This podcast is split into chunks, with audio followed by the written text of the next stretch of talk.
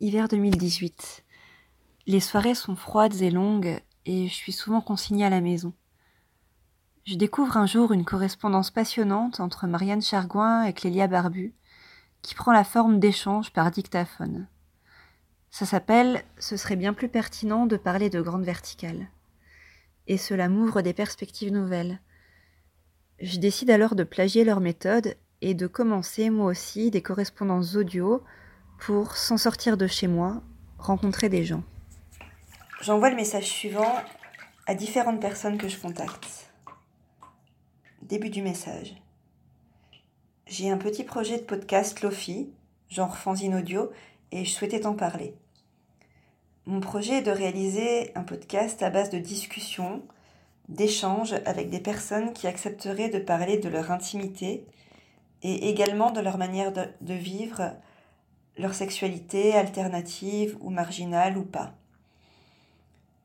J'aimerais commencer par des personnes que j'ai rencontrées ou avec lesquelles j'ai déjà échangé, du milieu BDSM, des TDS, polyamoureux, fétichistes des baskets, semi etc. Mais je souhaite me laisser pousser là où les rencontres me mèneront et ouvrir mes entretiens à d'autres univers. L'idée serait de créer un dialogue par le biais d'un ping-pong sonore.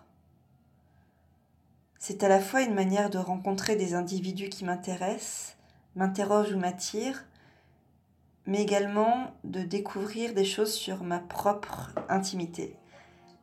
Une exploration partagée de l'intime, en quelque sorte. Mon désir se montre malheureusement assez déraisonnable et ça me questionne. Et puis je suis curieuse des autres. Curieuse des endroits interlopes, des paraphilies, des fantasmes, des pratiques alternatives, de la littérature érotique. Et je rêve de savoir comment les gens font du sexe, aiment le sexe ou ne l'aiment pas, l'utilisent parfois comme monnaie d'échange ou comme outil d'empuissancement. Et puis il y a aussi l'envie de verbaliser, de choisir des mots pour parler de l'intime, de se raconter dans une correspondance orale. Je commencerai l'échange, puis tu me réponds et ainsi de suite. Chaque enregistrement débuterait par une description du contexte, du lieu, de l'heure, éventuellement pourquoi tu es là et à quoi ça ressemble. Exemple, bonjour, on est mercredi, il est 9h30, il fait chaud ou froid, je suis ici ou là, ça ressemble à ça, j'y suis pour telle raison, je viens de prendre un bain, répondre, digresser, se raconter. Est-ce que ça t'intéresserait? Fin du message. Parallèlement à ça, j'ai envoyé un message à des amis qui font de la musique ou du son pour intégrer euh, leurs morceaux à ces correspondances. J'ai occupé comme ça mes longues soirées d'hiver, puis de printemps, je me suis initiée à un logiciel de son. J'ai galéré, appris, désappris, tout redécouvert, effacé, tout refait. Ma grand-mère, qui tricotait beaucoup et détricotait parfois, disait toujours Faire ou défaire, c'est toujours travailler. J'aurais pu appeler ce podcast comme ça en hommage à mamie, mais j'ai plutôt choisi géographie locale.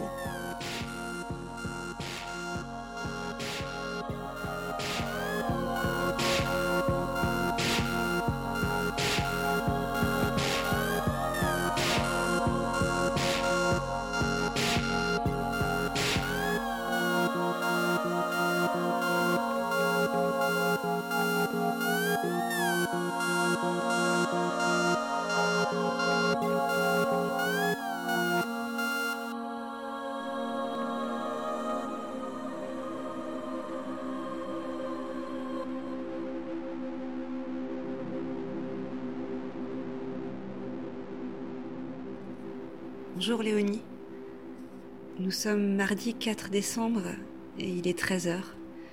Je suis au travail, assise à mon bureau, face à un tableau moche, un de ceux qu'on achète euh, sur catalogue ou dans les magasins de meubles. L'endroit n'est pas très intime ni très calme. Il y a des ouvriers qui rénovent la façade de l'autre côté de la fenêtre. Euh, il y a la salle de pause avec mes collègues juste derrière la porte. Alors, Léonie, on se connaît peu. On s'est croisés deux fois seulement. Et on a eu quelques échanges épistolaires suite à ça. Je t'ai rencontré chez des amis communs en Moselle-Est. Tu travaillais à cette époque euh, dans la culture et ça te gonflait. Tu m'as dit à ce moment euh, que tu aimerais être modèle. C'était il y a quelque temps. Et depuis, tu es modèle. Tu es en couple depuis plusieurs années et vous êtes, Aimerais et toi, dans une relation libre.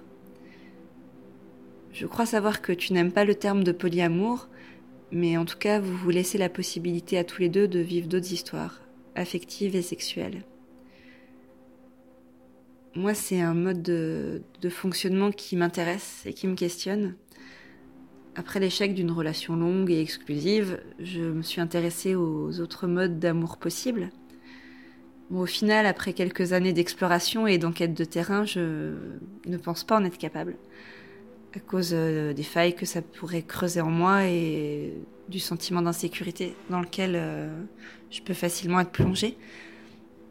Mais je trouve ça fascinant de réussir à vivre ça, pour l'honnêteté que ça implique par rapport à soi et aux autres. Et je trouve ça intéressant dans la possibilité de déployer plusieurs facettes de soi dans différentes relations. Et puis c'est séduisant euh, l'impression de liberté que ça renvoie. Mais euh, bon, je, pense que ça n'est pas sans heurts. Comment est-ce que tu es arrivé à ce format d'amour et qu'est-ce que ça t'apporte?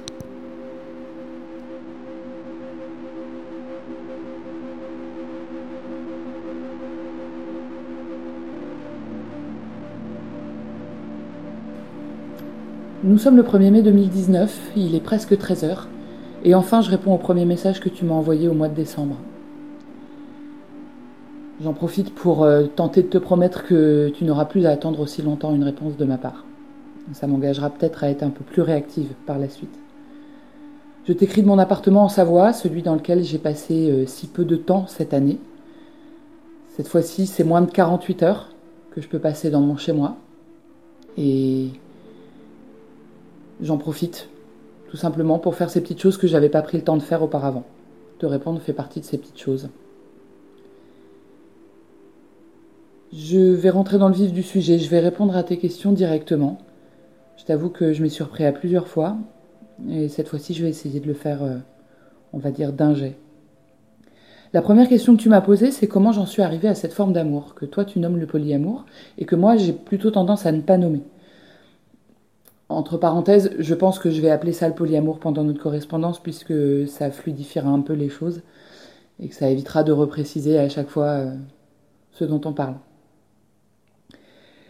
Je ne sais pas si je peux répondre précisément à la question, comment j'en suis arrivée là. Tout simplement parce que je ne sais pas si j'en suis arrivée là. Je dirais juste que c'est le mode de relation que je pratique aujourd'hui. Par contre, je sais un peu comment j'en suis arrivée à concevoir un tel mode de relation. Il y a quelques éléments dans mon histoire personnelle. Je vais essayer d'y aller chronologiquement et synthétiquement surtout, puisque tu imagines bien que c'est un parcours qui peut être complexe, non pas parce que c'est une, non pas parce que c'est un mode de relation euh, forcément plus compliqué que d'autres, mais tout simplement parce qu'on n'est pas vraiment habitué à imaginer que que pratiquer l'amour de cette manière-là puisse être possible. Je parlerai de ma première longue histoire d'amour qui s'est terminée il y a une dizaine d'années. Et c'est quelqu'un que j'ai beaucoup, beaucoup aimé.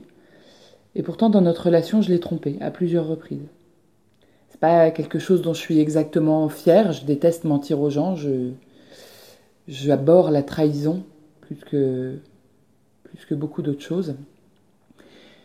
Mais pendant ces incartades et, après ces incartades, surtout, j'ai réalisé que je ne l'aimais pas moins que ce que j'avais donné à ses amants euh, n'avait absolument rien retiré à la force de l'amour et du désir que j'éprouvais pour lui. Curieusement, j'ai même constaté par la suite que ça renforçait, moi, les sentiments que j'avais à son égard. Alors évidemment, lui, il n'a jamais vu ça, il n'a jamais été au courant de ça, mais je pense que c'est à ce moment-là que moi j'ai réalisé que que la monogamie forcée que n'était pas forcément le vrai gage d'amour. En tout cas, moi, j'ai réalisé que je plaçais mon amour euh, ailleurs que dans l'exclusivité de l'intimité. Après cette histoire, euh, j'ai eu une période de célibat dont j'ai beaucoup profité. J'ai rencontré beaucoup de gens, je me suis donné énormément de liberté, de liberté amoureuse et de liberté sexuelle. Et, et j'ai eu tout un tas d'histoires, toutes très très différentes. Il y a eu des, aventures extrêmement courtes, j'ai eu des histoires un peu plus longues, j'ai eu des histoires très légères, d'autres très intenses. Il y a des amitiés qui sont nées, il y a des gens dont je n'ai plus jamais entendu parler. Hmm, tout ça a créé tout un tas de ce que j'appelais des bulles de plaisir dans ma vie en fait. C'était un petit peu hors du monde, hors du reste de mon existence, de mon existence sociale. Et ça me permettait moi de m'épanouir euh, à divers titres. Et je pense que c'est à ce moment-là en fait que j'ai réalisé que je pouvais aimer tout un tas de personnes sans pour autant devoir euh, enlever l'amour que je portais à quelqu'un pour pouvoir le donner à quelqu'un d'autre. Euh, c'est aussi à ce moment-là que j'ai fini par, par penser que l'amour ne se divisait pas mais pouvait se multiplier, un peu comme l'amour qu'on porte à ses enfants ou, à ses amis ou à ses parents. On peut avoir de plus en plus d'amis, c'est pas pour ça qu'on aime moins les amis d'avant. Et ça, je l'ai vraiment constaté à ce moment-là ça m'a rendue plutôt heureuse et j'étais euh, j'étais assez ravie de me dire que j'avais toute cette ressource amoureuse là en moi, toute cette ressource. j'avais la sensation en fait que ça me rendait plus généreuse, le fait de me sentir plus riche aussi, affectivement, sexuellement et relationnellement parlant, tout simplement. Après cette période de célibat, eh bien, j'ai vécu une histoire d'amour euh, qui, euh, par des événements pas forcément très heureux, m'a conforté complètement dans cette position. C'est une histoire euh, pendant laquelle on m'a demandé, moi, l'exclusivité, tandis qu'on ne me la donnait pas. C'est une relation très particulière. Je ne vais pas beaucoup m'étaler sur, sur ce qui a marqué cette relation, mais une chose est certaine, c'est qu'elle ne m'a pas vraiment rendue heureuse. Et, et je me suis juré, après ça, que, que jamais je ne donnerai ma liberté en pâture à quelqu'un, quand bien même je l'aimerais très fort c'est pas ma conception de l'amour. L'amour, pour moi, consiste à donner aux gens et certainement pas à recevoir. Et puis après cette histoire, euh, dont j'ai mis un petit peu de temps à me relever, la reconstruction n'a pas forcément été très simple. Le fait de reprendre confiance en soi également. Alors j'ai rencontré Emre. Et avec Emre, en fait, la question ne s'est même pas posée. Emre, euh, quand je l'ai rencontré, c'était quelqu'un d'extrêmement libre, qui avait euh, plusieurs, personnes dans sa vie et, et qui les aimait différemment, qui les voyait plus ou moins régulièrement. Et puis, euh, et puis moi, j'étais quelqu'un de libre aussi et, je suis tombée très rapidement amoureuse d'Emre. Mais je n'imaginais pas dans ma tête devoir me, me limiter à lui, en fait. Et j'imaginais encore moins lui demander de se limiter à moi dans sa vie ce que j'adorais chez lui, en fait, c'était qu'il était très libre, justement. Et, j'adorais voir ses yeux briller quand il pouvait me parler de, de certaines amies, amantes, amoureuses qui apportaient certaines choses dans sa vie. Et moi, j'étais super ravie d'imaginer que qu'il pouvait parler de moi à certaines personnes et, et qu'elle voyait ce truc briller dans ses yeux aussi. Et puis moi, ça me plaisait de me dire que j'étais amoureuse de quelqu'un à qui je plaisais. Évidemment, j'avais un peu construit ma confiance en moi grâce à lui. Et, et de me dire que je n'avais pas euh, à, lui consacrer tout ce qu'il avait remis de positif en moi, mais que je pouvais le partager avec d'autres. Forcément, moi, ça me faisait beaucoup de bien. Voilà, je, pour te dire un peu voilà comment j'en suis arrivée là et, euh, euh, peut-être je, dirais juste qu'il y a aussi une notion de confiance, mais j'imagine que ça fait partie des sujets qu'on abordera un petit peu plus tard.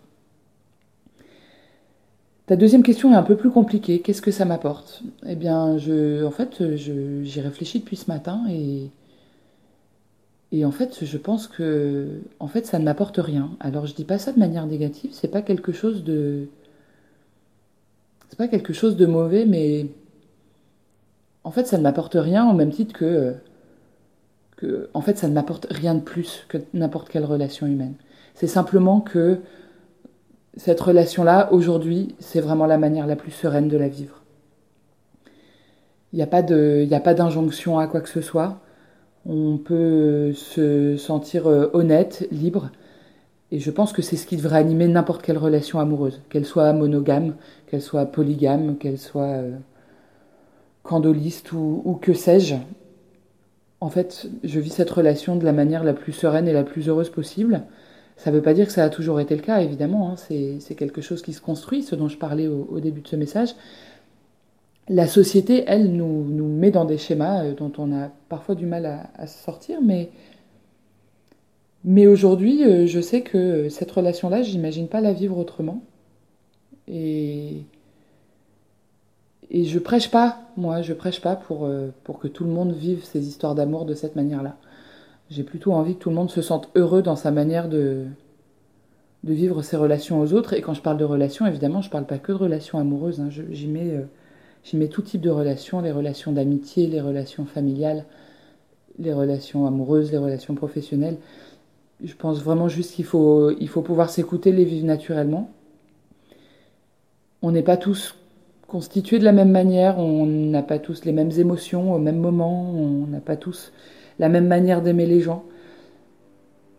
Voilà, juste ça. Aujourd'hui, cette relation-là, elle m'apporte que, elle m'apporte qu'elle est sereine et que dans ma vie, elle n'est pas un problème, elle n'est pas une source de questionnement.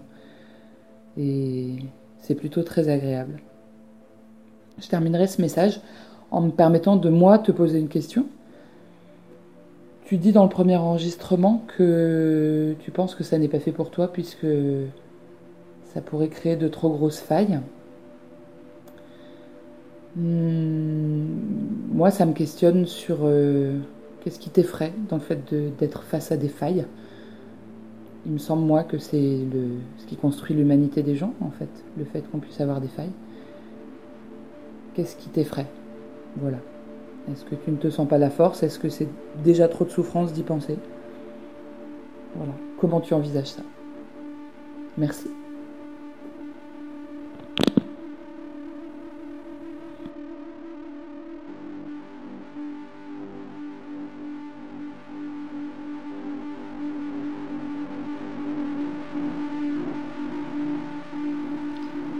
Bonsoir Léonie, on est le 2 mai, il est 23h30 et je suis dans ma chambre.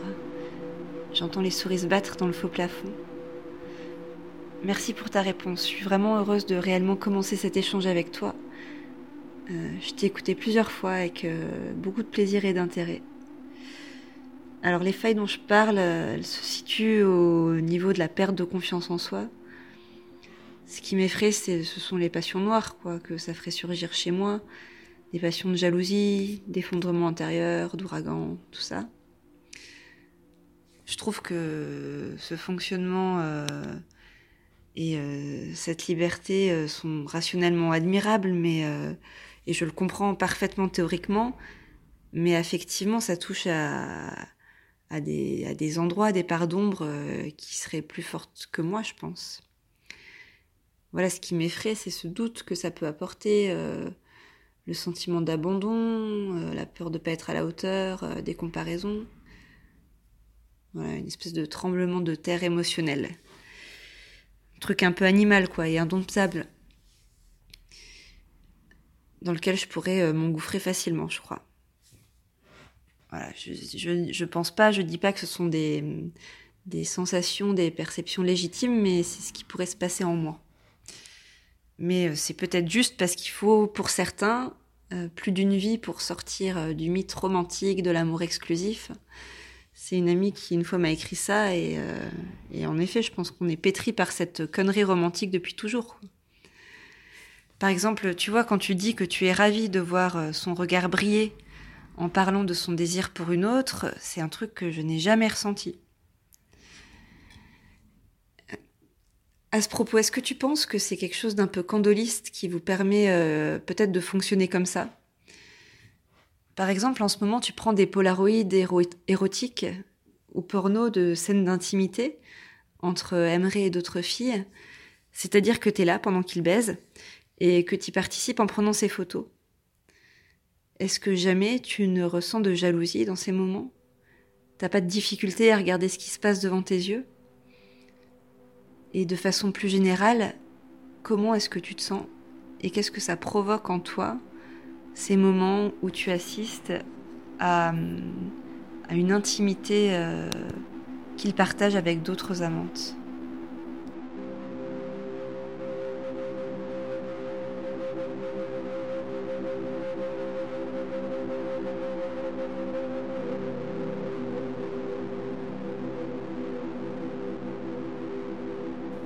Nous sommes le 7 mai et je suis dans l'appartement de mon amoureux pour faire cet enregistrement. J'ai un peu peur qu'on soit ennuyé par le bruit des trains qui passent très régulièrement sous les fenêtres, mais je n'ai pas vraiment d'endroit où me réfugier dans l'appartement pour éviter ce bruit. Donc je fais une tentative et j'espère que cet enregistrement sera audible. Je te remercie d'avoir répondu à ma question. C'est quelque chose que je comprends complètement, toutes les les peurs que ça peut provoquer. Je ne crois pas avoir grand-chose à répondre à ça en dehors de ce que je disais peut-être déjà dans le premier enregistrement que je t'ai envoyé. Je pense que tout le monde n'est pas fait pour vivre la même chose au même moment et, et que c'est euh, à mon sens aussi une histoire de personnes, de rencontres, de moments dans sa vie. Il n'y a pas de règles, il n'y a pas d'obligation. Et si finalement tes relations ont toujours été plus heureuses euh, comme tu les as vécues, est-ce que c'est vraiment nécessaire de se poser plus de questions que ça? Je ne suis pas certaine. Du coup, j'ai quand même une toute petite question. Est-ce que tu t'es déjà retrouvé dans une relation euh, qui tendait vers, ce, vers cette ouverture, vers cette liberté-là? Est-ce que c'est quelque chose auquel tu t'es déjà, euh, on va dire, cogné Est-ce que c'est quelque chose que tu as tenté et qui s'est fermé devant toi Ou est-ce que c'est une, une, angoisse a priori, en fait, par rapport à ces questions-là? Je vais répondre à la tienne sur euh, effectivement euh, la dimension candoliste de tout ça. Euh, je dirais qu'en préambule, ces polaroïds dont tu parles, ces photos, ça arrive à un moment très particulier dans ma vie, puisque ça arrive au moment où je suis enceinte. Et j'ai tendance à dire avec humour et en même temps très sérieusement que, euh, que prendre ces photos, c'est une vraie envie de femme enceinte. Alors évidemment, ça m'a pris vraiment comme une envie de fraise, mais euh, ça s'explique certainement par, euh, par deux ou trois choses.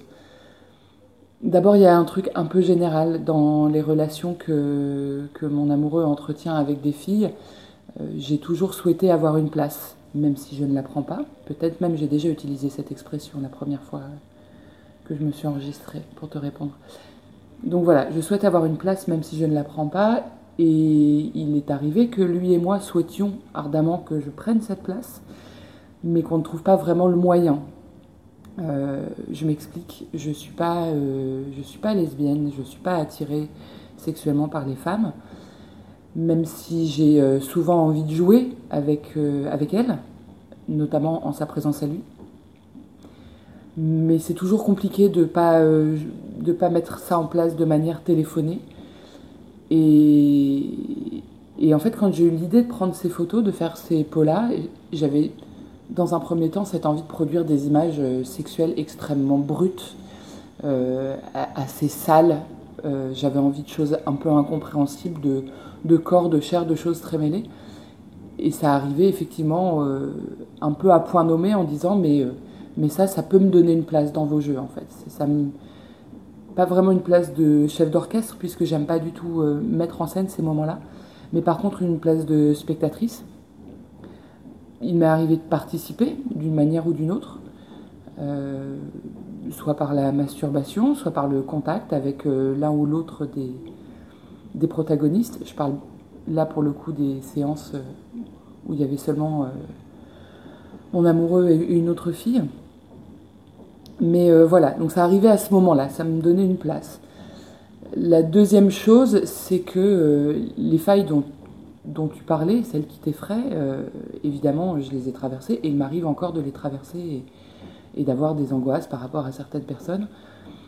Et bizarrement, le fait de pouvoir assister à à leur moment d'intimité à eux, ça m'a permis, alors je l'avais pressenti et c'est aussi pour ça que j'ai souhaité euh, qu'on puisse faire ces choses-là, mais ça m'a permis en fait tout simplement de d'évacuer des jalousies ou des angoisses et de me dire mais en fait ils ont une certaine forme d'intimité, j'en ai une autre avec Emre, elles se valent, il n'y a pas quelque chose de mieux, c'est juste différent, euh, un peu comme un peu comme une amitié. Euh, enfin voilà, je n'ai pas deux relations amicales qui se, qui se ressemblent.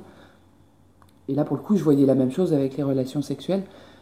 C'est presque stupide, hein, puisque moi-même, mes relations euh, euh, sentimentales, sexuelles, celles que j'ai à côté, je sais très bien qu'elles se valent et, qu'elles sont différentes. Là, ça me permettait de le voir. Et, effectivement, euh, sur le candolisme, je pense qu'il y avait quelque chose aussi un peu de ça, quelque chose qui est né à ce moment-là et que je soupçonnais pas chez moi parce que ça a longtemps été très difficile d'envisager de regarder mon amoureux euh, partager euh, des moments intimes, sexuels, charnels avec quelqu'un d'autre. Et puis là, euh, tout à coup, ça a coulé de source. Alors, est-ce que c'est hormonal? J'en sais rien du tout. Mais il y a un truc très simple qui s'est produit à ce moment-là. Et il se passe qu'effectivement, cette série de photos, maintenant, est une espèce de prétexte aussi pour lui à, à me présenter des personnes qu'il a rencontrées et dont il a envie que je les rencontre également. C'est une bonne porte d'entrée, en fait, de leur proposer ça. Et si elles le souhaitent, euh, de dire voilà, ben, prenons des photos, on, verra ce qu'on en fait. C'est cru, encore une fois, c'est c'est brut, c'est sale, c'est porno, c'est porno amateur. Mais, mais c'est une bonne manière de prendre contact. J'espère que j'ai répondu à ta question et je te dis à très bientôt.